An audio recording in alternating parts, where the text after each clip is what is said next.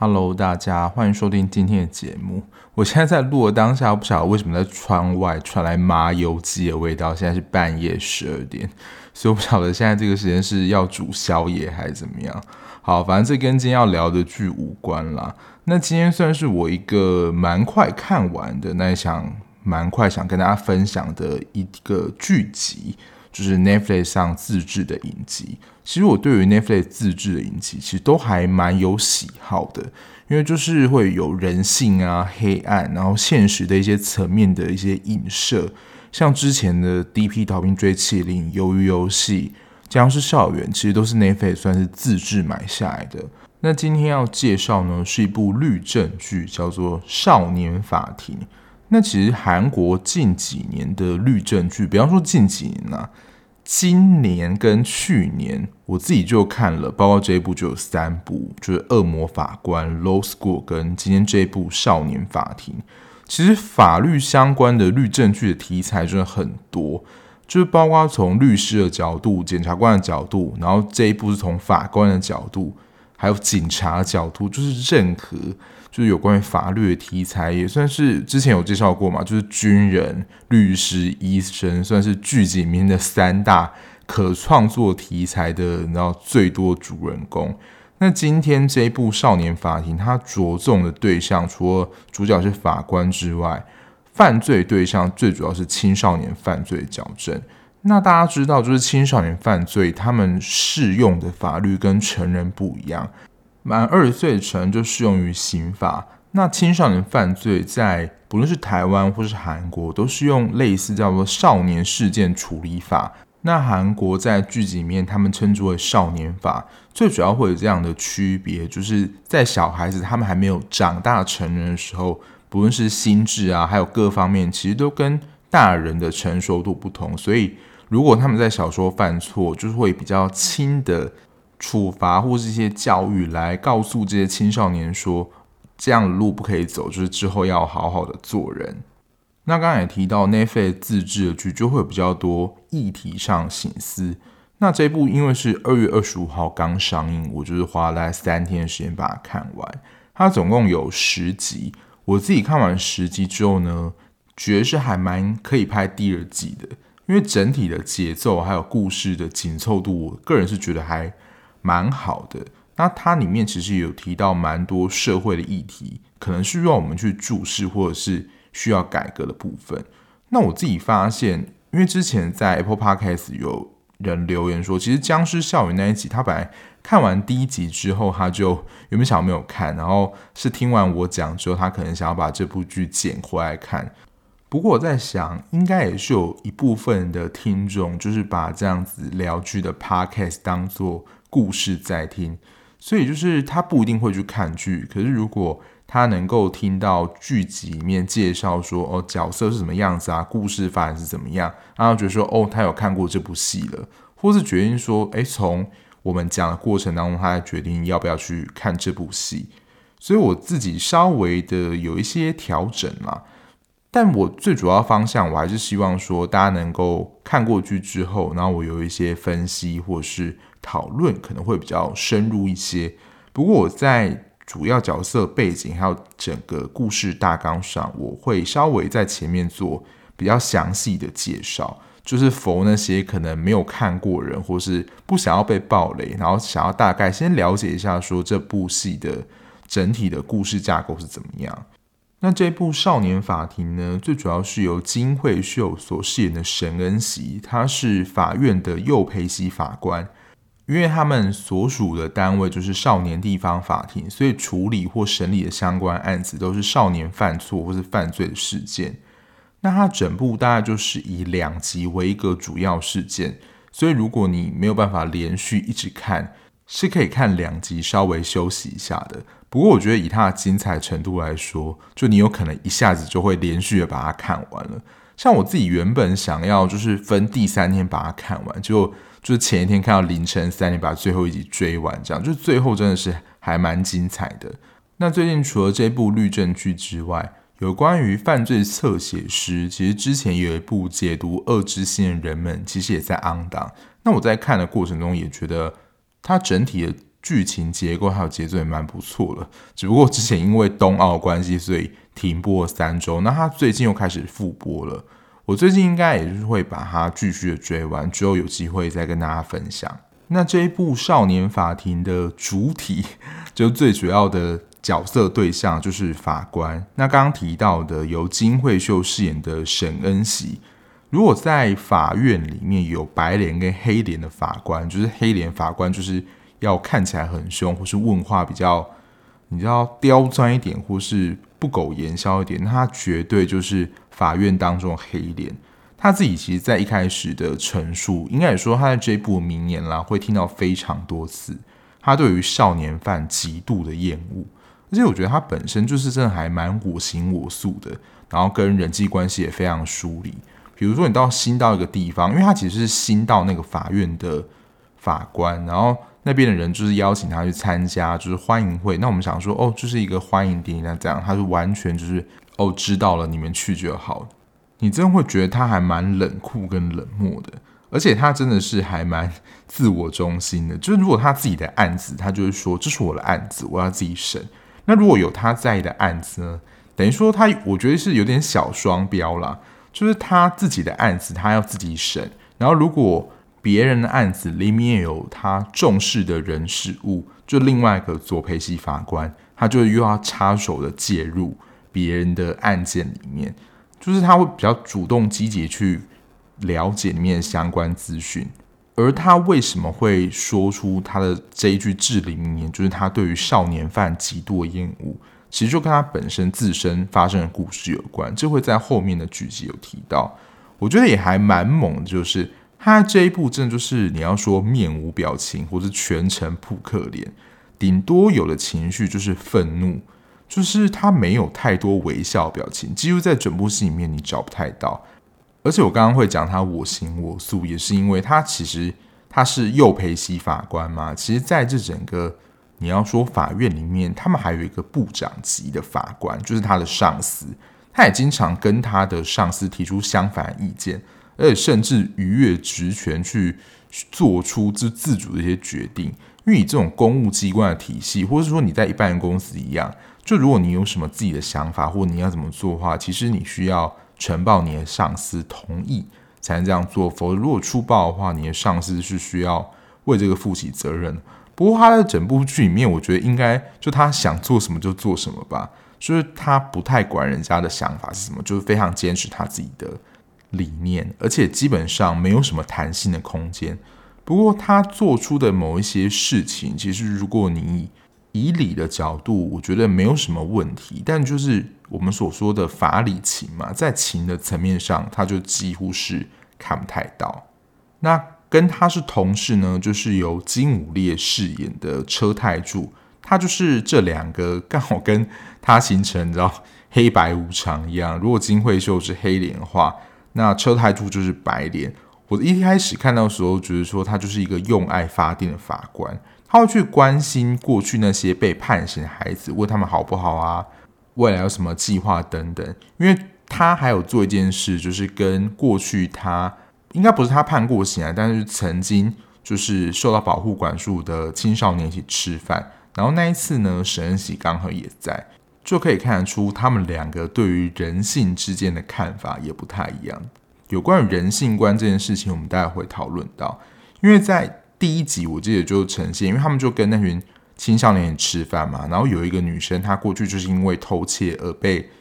做保护管束，然后刚好呢，当天在餐厅里面又发生了客人钱包失窃的事件，然后一开始这个少女就是矢口否认嘛，就说她没有偷，车太柱就是相信这个少女没有偷，但其实这个少女。她不是偷，就是他们原本去找那个客人，而是偷另外客人。然后他作案的过程刚好被沈恩锡看到，然后沈恩锡就是说出了他至理名言，这就是为什么他会那么讨厌少年犯的原因，因为他们不懂得悔改。关于金武烈这位演员啊，我自己是没有太多印象。我查资料才发现，他跟田美都一样，最主要一开始是音乐剧演员的发展，发展的非常好。然后其实后来也演了蛮多的戏剧跟电影，但是我没有看到。那刚刚忘了补充了，如果你是韩剧有持续在看的话，对金惠秀这位演员应该不陌生啦，因为她之前就演了一部就是悬疑推理的神剧《信号》，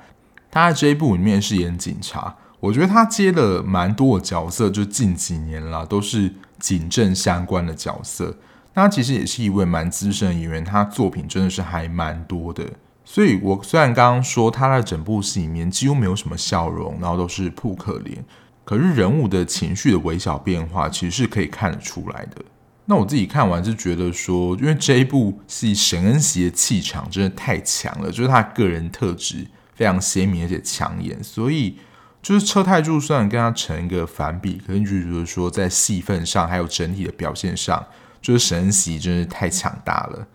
然后第三个呢是由李胜敏饰演的江元忠，这个就是刚提到的，是沈恩锡他们的长官，就是部长级的法官。他自己在法院已经二十二年了，他自己本身有崇高理想啊。因为在他们说判法依据就是少年法嘛，那其实就是他当了这么久法官，一定也会察觉说里面可能会有一些疏失或是不足的地方，所以这可能是作为他的主要研究。那那些不足或是需要修改的地方，就需要透过立法跟修法过程嘛。那如果要做到这件事情，只有一个人能够做到，就是在他们那边可能叫做国会的议员，那我们这边就是立法委员嘛。所以他也兴起了，就是想要从政的梦想，就是从修法的根源来改善这整个制度面。但说实在的，从他一开始的表现。我是觉得他是会蛮令人害怕长官，就是我非常不喜欢的长官类型，就很情绪化。他真的是一个很情绪化的上司，就是如果有什么地方不顺他的意，或是不如他的发展，他是会踹员工的。在想法上感觉比较独裁，没有办法讨论。那跟部长有关的事件，就是也会跟他从政有关。部长本身也是有一个故事的。那第四个呢，是李贞莹饰演的罗锦熙，他也是一个部长级的法官。就是李贞莹应该不用多说吧，就是真的演了非常多戏，而且非常刚好的，他在上一部的律政剧《Law School》也是演就是法学系的教授。可是相比于在《Low School》里面，它算是蛮温暖的，在这部里面就是两种不同的性格，就是也是猫很多啦。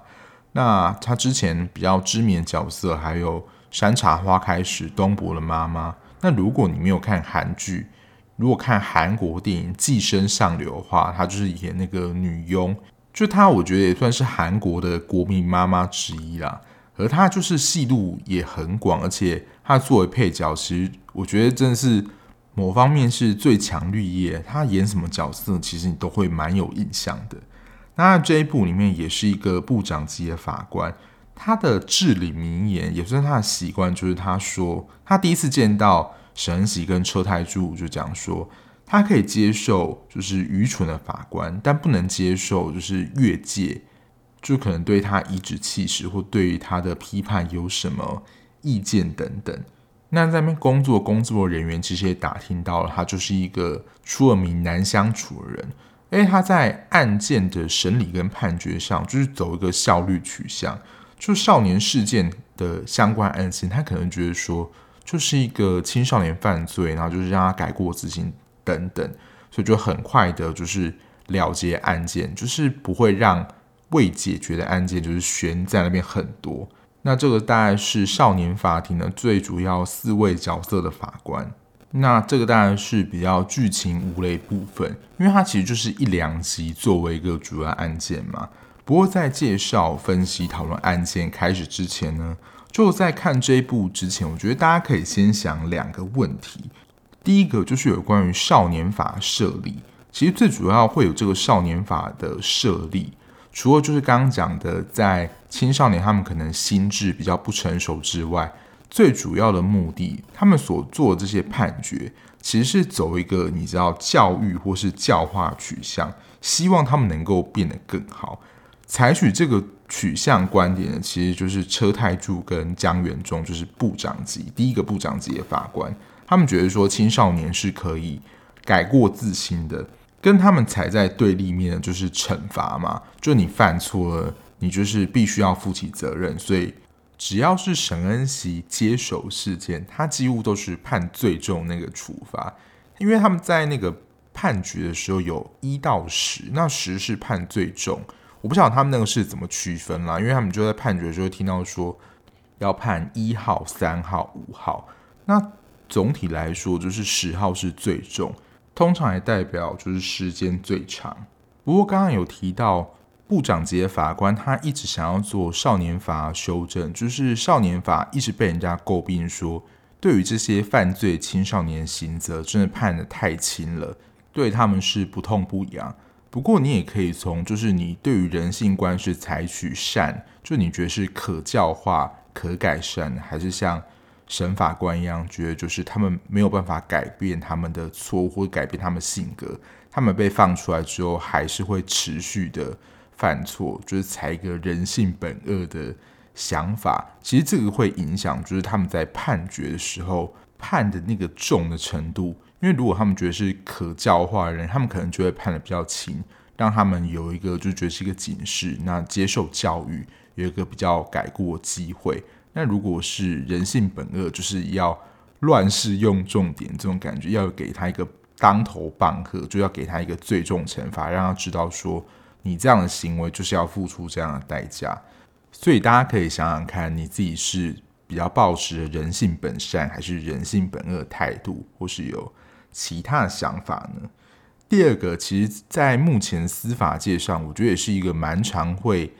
看见的相关的新闻，就是有关于精神疾病的鉴定，或者是说，如果当这个精神疾病的病患，他如果在发病的时候，犯下了犯法行为，那该如何的处理？在目前的司法判定上，我记得印象深刻，就是大家大还记不记得？就是有一个台铁的职员，他在火车上被刺中，然后身亡了。然后后来那个嫌犯好像就被判别说有思觉失调症，而且在当下是发病的状况，所以法官当时就判别说他就是一个无行为能力者。好像就是没有罪啦，我记得依照台湾目前的法律判别是这样。不过在这一部里面就会看到沈恩锡他的想法，我觉得提供了另外一个你要说不同的观点，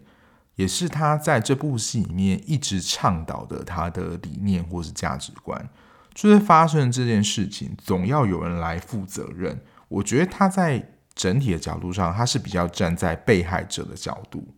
他有一个动作，其实我是看了好几集之后才发现，哦，原来这个是他的习惯。我刚刚会说他比较站在被害者的角度，他在开庭或是他在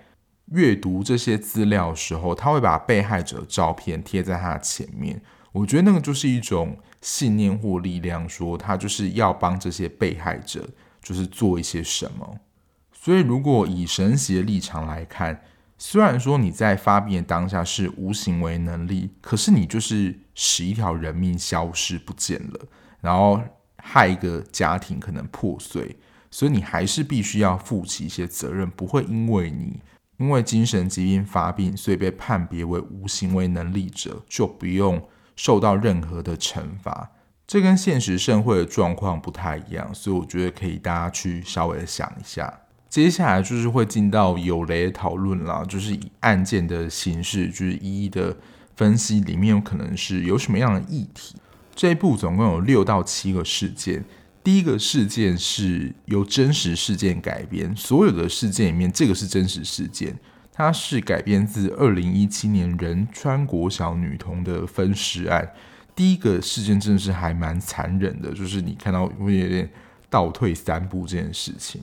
然后这个我觉得最主要让我们去思考的一个点，或是你要说有一个法律上的漏洞，就是在运用这个少年事件处理法，或是他们所对法律里面抓准了一个漏洞，就是十四岁之前如果杀人的话是不会被关的吧？因为这是一场合作的预谋杀人，而且出来顶罪那个他就是未满十四岁，还强调说他在做这件事情的时候。因为他有被诊断是思觉失调，他在当时是发病的状态，所以他就有点想要用这一点脱罪，以精神疾病的理由，还以他的年纪。但其实犯下比较残忍是那个年纪比较大的，只是这个年纪大，他就是抓住了这个漏洞，所以请这个年纪小出来顶罪，因为他就是因为年纪不到关系，他就跟他讲说，我有一个好方法可以让我们两个人都脱身，这样。不过这个时候也让我觉得法官就是法官，头脑非常清楚，而且我觉得很厉害。除了就是法学相关知识之外，对于这种精神疾病的判定或是状况，其实也需要有一些了解。因为他其实被抓到的原因，就是因为思觉失调在发病的时候，他的精神状态是恍惚的，没有办法在作案后还那么理智清晰的，就是整个清理完整个现场。所以后来才发现说，就是有做完整的清理啊什么，其实是那个年纪大的孩子。也因为这个漏洞，所以让他们有点算是嫌犯互咬，这样才证实了这个事情的主谋是那个年纪大的孩子。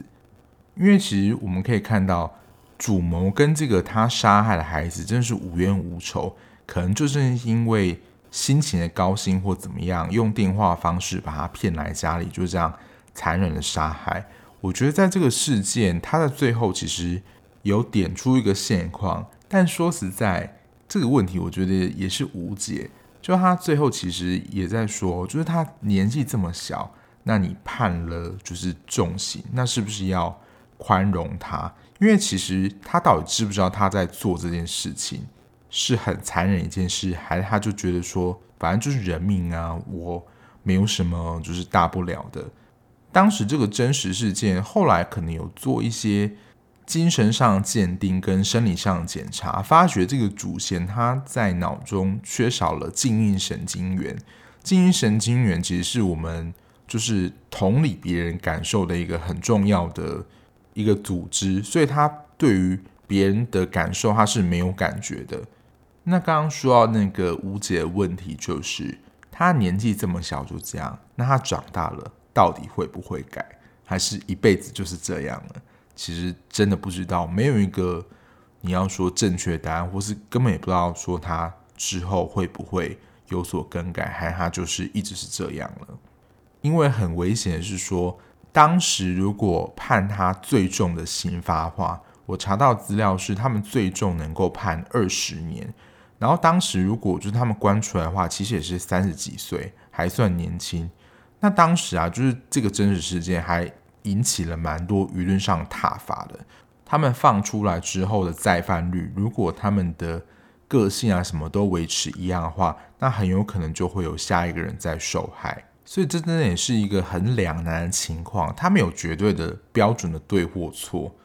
第二个就是在这种律政剧当中还蛮常出现的家暴事件，但我觉得也点出了。你要说，不论是台湾啦，或是你要说各国法律一样，就是人民对于司法的不信任。不过，我真的要说，沈恩奇他对于被害者讲这一句话，真的是一个很强的强心针，就是给予很大信任。我就觉得他的这一步，就是虽然某种个性上蛮讨人厌的，可是他在执法的时候是真的还蛮帅的。他就跟受害者说，受害者不会被关起来，施暴者才会被关进去。真的是给了信任感很强的一剂强心针。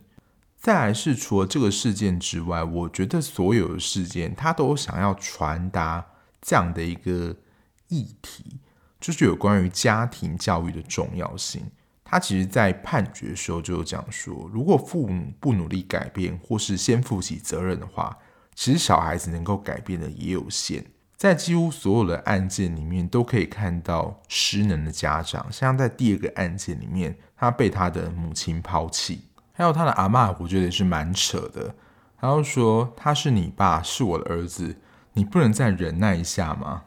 我想这也是那一句谚语“慈母多败儿”的由来吧。就他对于他就是施暴的儿子，也是无限的包容，因为他其实也有提到，他也是被他爸爸这样。打大的，所以他其实也就是复制了他父亲的模式，在教他小孩。哦，我这边会说他是教养，是他认为的教养，因为其实，在法庭上他还辩驳说：“我是是在管我小孩。”这句话没有很熟悉，就是你在电视上看到那种父母，就我是在管我小孩，你一个外人凭什么插手就我自己的家务事？但沈恩锡也是很帅，跟他说。父母管教小孩没有错，可是你对你的孩子已经是虐待，这根本不叫做管教。所以沈恩锡看到这种家庭功能就是没有什么作用的人，他在判决的时候就会说，这样结果就是孩子跟父母要共同承担，父母也有责任，不是说小孩子犯错就完全是小孩责任。再来，他还有提到一个点，我觉得这是所有被害者都会有的心境，尤其可能是创伤事件，因为在第二个事件，它就是家暴案件嘛。在后日谈，就是后记，这个事情解决完之后，他就说，事件本身结束不是真的结束，因为这些受害者他的经验被拘禁在过去，可能需要花十到二十年，甚至一辈子的时间在处理这个创伤事件。我觉得他描写这一幕，我觉得真的是要让一般民众知道，就如果你伤害别人，那个受害者需要花多少时间去处理这个创伤。他所说的这个，我觉得没有在夸饰哦。有些人是真的可能一辈子都需要去处理这个创伤，可能那个强度的确会下降，但不会消失。还有一个我觉得也很写实的，就是点出了这些你要说执法人员或我们所谓的医师人员，就做这些比较沉重工作的人的心境。如果我们一般面对，我觉得最主要是非人的工作啦，可能就是一些鲁定式的一些例行性的工作，就你做久都大概知道说哦，怎么样处理会比较好，或者找到一些法则。可是这些事件真的都是 case by case，每一个案件都不一样。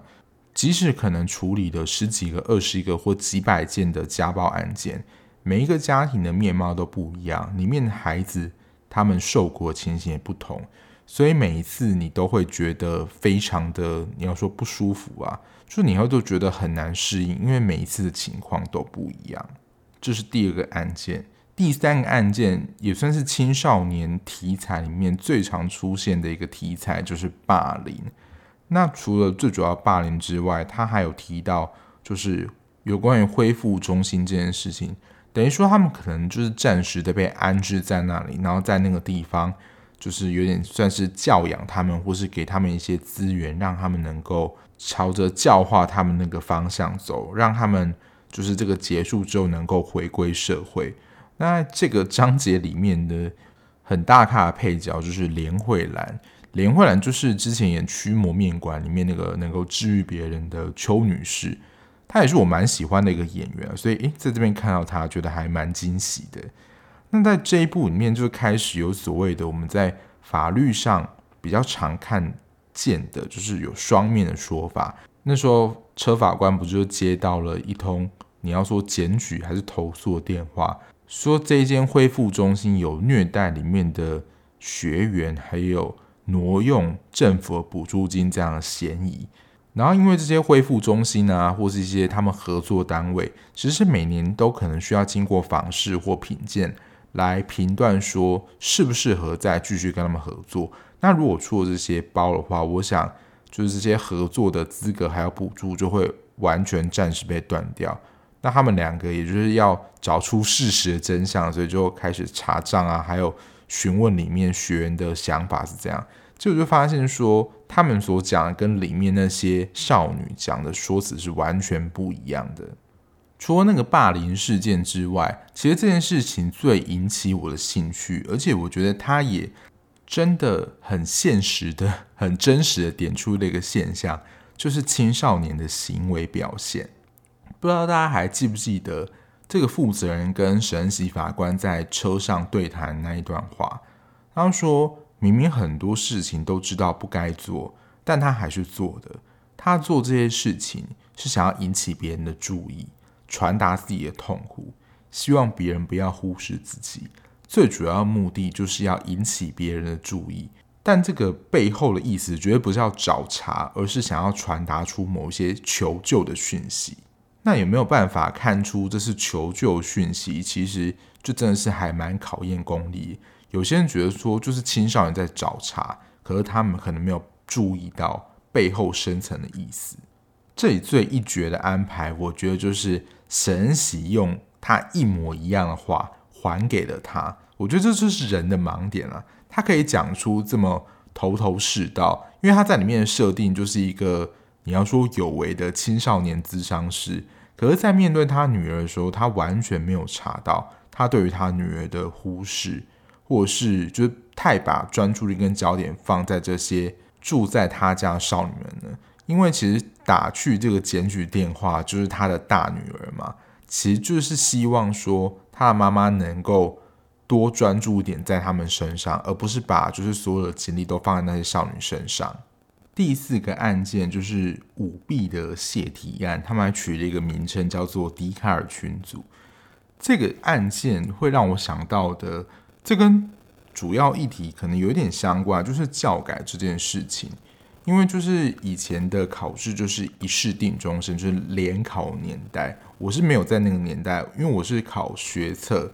因为我们都是分学测跟职考，就还有两种不同的管道。在后面一点，还有包括像是繁星、多元入学，还有特殊选材，很多很多。但现在他们要看学习历程档案，那这些学习历程档案就包括志工服务啊、小论文等等，就是越来越多面向，就是希望打破说一试定终身这种考试的压力。可是这会有一个现实的层面，它也描述的就是非常的真实。我们在其实，在探讨很多教育的。剧里面其实都会看到，其实也是在台湾有讨论过啦，就是多元入学还是多钱入学？因为其实准备这些东西都需要花时间，而且如果你越有钱的话，你就能够投入越多资源，就是顾好各科。那如果你没钱的话，你就必须要花时间去准备或处理其他的面向，等于说他就真的是还蛮资源跟文化不利那些比较弱势的学生。所以原本一个你要说被判的学生的父妈妈就是说，他们不是真的要去偷那些考题或者看那些考题的，其实对他们只是想要花更多的时间去处理其他的事情。所以对那些没有钱来说，他就只能花自己的时间去处理这些东西。那除了就是家长的面相之外，另外一个你要说照妖镜，其实是学校。但学校你要说得以生存，尤其是私立学校的话，升学率绝对是就是吸引这些父母把小孩子送到一个非常高的指标，就是有多少人进入首尔大学、延世大学等等的，就是学校招生率是一切，所以学校也会无所不用其极的想要留下学生。其实大家可以看现在台湾私立大学比较后段的现况，蛮多都是招外籍学生。之前不是才爆出说，就某一所科大，大家查新闻就知道了，就是让学生超时工作，然后就是不符合他们的学习权益，因为他们其实不会讲中文，但在授课上也没有提供英文课程服务，所以他们基本上就是来工作，只是用学生的身份，某种程度来说就是打黑工啦。可是他们来就读，他们也是要缴钱的哦。而且私立大学的学费大家都知道不是很便宜。那我之前好像有分享过，说学校最大的收入其实就是学费，所以就是学校为了生存，最重要就是要招生啦。所以我们真的可以看到，在学校招生的时候，就是有非常多的乱象。但这个案件最主要，我觉得最大的亮点，其实就是第一个部长级法官江元中的大儿子也涉入了这个迪卡尔的组织。因为当时他也不知道说他大儿子在这个群组里面，因为他大儿子就是很快退出了，但是曾经就在里面。然后因为上层非常关注这件事情，就把这件事情指派到了江元中让他们审理。然后他那时候也接到这个案子，所以就面对说他不晓得他儿子曾经在这个群组里面，然后但是要审理这个案件，他那个时候其实已经是准备要辞去他法官职务。朝向政坛之路发展，因为如果发生这个事情的话，会对于他的参选留下一个很不利的印象影响，而且可能你要说就会产生形象上的污点。那我觉得这个最令人挣扎，应该就是他自己个人的成就目标，就是他想要参选国会议员嘛，跟他身为法官心中道德那一把尺的挣扎。他一定知道，他大子曾经加入过这个迪卡的组织。可是，如果当这件事情被爆出来之后，他参选之路一定就会断掉了。因为只要有名声或怎么样传出去，不仅仅是对于他个人名声上的不利，也对于提名他的党在形象跟名声上有很大的损害。所以保全大局来说，他自然会想要将这件事情给暗砍掉。可是呢，我们这一步就是由沈恩锡这个正义感非常强的法官发生这件事情之后，他就叫部长要自首。这时候真的也是蛮大胆，这种仗义执言的行为，从内部纠举你长官做的一些不法的事情，我不晓得就是大家的经验会是怎么样，或是会如何做。就如果你看到你的长官在做一件。违法的事情的话，你会出面的阻止他吗？虽然我们在剧集上看起来就是沈恩熙非常的大胆，就是很直接的表达，可是，在真正的现场上，真的有办法这么勇敢、很直接的表达，就是对抗你的长官吗？我自己是有一点存疑的。那除了最主要的法官之外，他的儿子其实也是很难受，他所承受的就是一种背叛的心理挣扎，因为如果他将这件事情他自首的话，等于说有点像连坐法，会牵连到他的父亲，然后自然就会影响到选战等等，而且对他来说也是一种心理上背叛了他爸爸，让他的爸爸没有办法就是参选等等，所以真的也不难想象啊，当部长发现这件事情的时候，就是恼火将气出在他儿子身上。不过当真的碰到这样，真的也是一个心理上挣扎。这到底要就是睁一只眼闭一只眼，然后完成自己能够进入国会的理想呢？还是就是真的身为法官的这个勋章要有个心中道德的一把尺，不能违背这个纪律？最后看来是身为他法官这个道德这把尺战胜了。他这边还有铺陈过去部长的为人其实是还蛮公私分明的，而且在判决上。就是于公于私上都是蛮客观的，所以我觉得他其实本性上是一个不坏人啦，只是说碰到这件事情真的是一个两难。那因为这件事情就没有办法参选嘛，然后他也请辞了原本部长法官工作，这时候李珍莹就接替了他的位置。第五个案件就是无照驾驶的交通事故，这个案件是我觉得我看了心里就是最心痛的一个案子。我看这个时候就觉得。真的是还蛮无助的感觉，就真的心情会蛮不好的。第一个就是有点像是污名化或是某一种偏见，因为就驾车的那个，就是开车的那个，他是有前科，就会被当成就是发生这份车祸主谋。这一段也是有呈现那种各说各话的情形。那其实就是因为在同才的霸凌之下，逼不得已就是坐上那个位置，然后自己去租车等等。他都是被迫的，可是最主要的直接证据都指向这个开车少年郭道兴，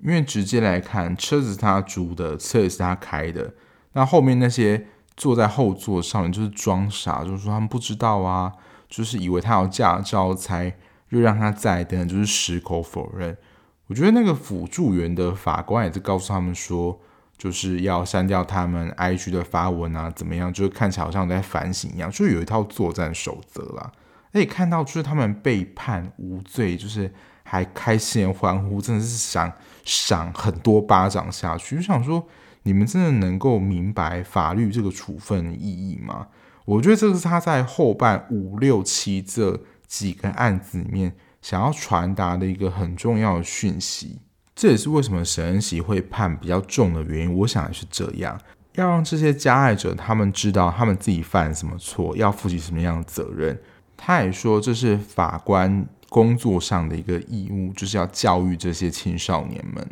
但是整场最无助的，应该就是那个被撞死的外送员，在整个审判过程当中没有提到他的只字片语。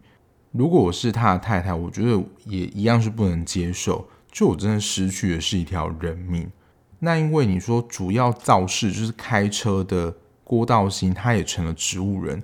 主要的责任在他。那后面那些就是被他载，就是真的是逃过一劫。我觉得很无奈，就是他这边也讲出了一个我觉得很当头棒喝的金句。不知道大家还记不记得，他就有说。法律不能保护每位被害人，法官只能依照证据来做判断。所以即使后来那个他们长期霸凌郭道清那个随身也曝光，知道他们关系是长期不好，可是最主要肇事的那个证据是在郭道清身上，也不能拿他们怎么样。我想就是这个事件无奈的地方了。然后最后一个案件，我觉得六跟七是可以一起讲，其实就是会回到主角沈恩锡律师身上，就他为什么会那么厌恶少年犯，其实也就是跟他过去有关。从这个集体的性侵事件里面，里面的两个少年犯，在过去十一岁的时候，以做实验的名义为由，在顶楼拿下那种砖块，直接砸下来，然后砸死了沈恩锡的儿子。而沈恩锡其实，在判那个集体性侵案就是审理的时候，就已经发现了黄俊尧过去就是他审理案件里面的其中一个成员。那其实有这样子的关系，照亮就是要向他在剧中讲说，要申请利益回避，否则就是没有办法客观的判断。但我想，就是沈恩锡就是吃了秤头铁了心，就是要给他一个惩罚，所以就是完全没有在管，就是部长法官的意思。或是他没有想要主动的提出申请回避，还是对方律师可能发现这件事情主要申请回避，然后果真就是又被臭骂了一顿这样。而当时就是年仅十一岁的这两个少年犯，因为年纪过轻又是初犯，当时这个开庭呢，我觉得真的是很抓马。这个设定就是有李珍莹开庭的，三分钟就结束了。然后当时他们走出来的时候，也就是露出了。很诡异的一丝微笑，说就不觉得自己有做错一些什么。所以你说他们真的不晓得他们杀了一个人，就是做这件事情是多可怕的一件事情吗？我相信他们可能知道，但他们并不觉得这是一件严重的事情。所以就是因为年纪轻，然后又是初犯，在评估上就是以三分钟来结束这件事情，其实对于被害者的家属。来说是一个很大的伤害，所以其实最后一个其实也是会回到第一个案件的问题，就是对于这些青少年犯，即使以少年法里面判了最重的那个时期，他们也会在比较短的时间内就出来回归到社会。那回归到社会之后，是不是有什么管理的配套措施，就真的是很漫漫长路的一个议题。我觉得在 Netflix 演出这种影集的时候，他其实就是点出了某种现象。像之前那个新闻记者也是这样，就是一部日剧，就是也是调查日本政府的一个弊案，他点出了这个议题。可是你就是看到这个现象，后续要去如何处理相关改善议题，其实他没有演出来。某种程度来说，我觉得他。也是在展现，这是一条 漫漫长路，还有很多努力的路要走。所以，我个人啊，也是比较站在部长要修法那一派，不能因为他是儿童，就用很轻的法律就是放过他，他还是必须为他的行为负起责任与代价，而且是要让他真的知道法律究竟是在做什么的，不能让他学到法律其实也就是没有什么大不了的，不痛不痒。对他来讲，就是不构成威胁，他自然就会再犯，因为他就是不痛不痒嘛。在这个事件，我觉得他在每个事件里面都所谓一个你要说京剧，可是我觉得这个京剧都是相对比较沉重跟沉痛的。他最后不就是跟这些少年犯讲说，现在你们能够站在这里活着，是踩着多少人牺牲上来的，就包括可能。他们的被害人或是其他的相关证人等等，他们能够活着站在这里，可能是他们伤害了多少人，是没有办法站在这里好好的表达自己的想法的。以上就是少年法庭里面事件的一些分析了。少年法庭虽然是我在最近的律政剧里面最喜欢的一部，不论题材啊，然后情感上的描写，还有议题上的。就是探讨，我觉得整体方向都还蛮全面的。但有一个点，我也是蛮想说一下。其实他剧集里面有提到，最主要法官是根据这些证据来判断说事情是怎么样，然后判谁有罪等等。但是我们的沈恩锡法官，我记得是在家暴跟最后一个案件里面，他是有亲临到那个现场想要去调查一些证据的。我说这个是一个女打仔还是怎么样？因为她出入的地方感觉都非常危险，就是那种伸手不见五指的小巷，或者看起来非常破旧，里面可能会有什么东西冲出来的地方。因为最主要的搜证工作可能是警方那边的工作，他其实只要根据证据去判断说这件事情的应该要判怎么样。可是他其实就是有一个。其实出场过蛮多次的，可是我还没有记住他的名字。就是一个警察，他其实有持续的跟他配合，因为其实最后一个事件，他就亲自到现场去查验，然后刚好被那个白承炫抓住，差一点没命。而且也就是因为他去了，才掌握那个证据。那我想说，这个证据能用吗？还有像刚刚如果有认识人没有申请回避。然后在审理的过程，可能因为自己情绪的起伏，将这个事件的判决又改回就是警察那边重新调查，就是在程序上可能有一些瑕疵。可是我觉得在以剧情的张力还有整个情感的渲染上，就是这些缺点是可以忽略的。推荐给你喜欢一些社会时事议题，然后在剧情上某方面也会觉得蛮虐的啦，就是一样跟我喜欢自虐的朋友来来观赏这一部《少年法庭》。那今天的节目就到这边啦，感谢大家收听。那如果你喜欢这样子聊剧节目的 podcast 的话，不论你是用任何平台收听，按下订阅键就能够比较快收到节目上架通知喽。那如果你想要了解我及时追剧的讯息，或是一些我没有做成节目但已经看完剧的心得分享的话，也欢迎追踪我的 IG 哦，在资讯栏的地方。那我们就下一节目再见啦，拜拜。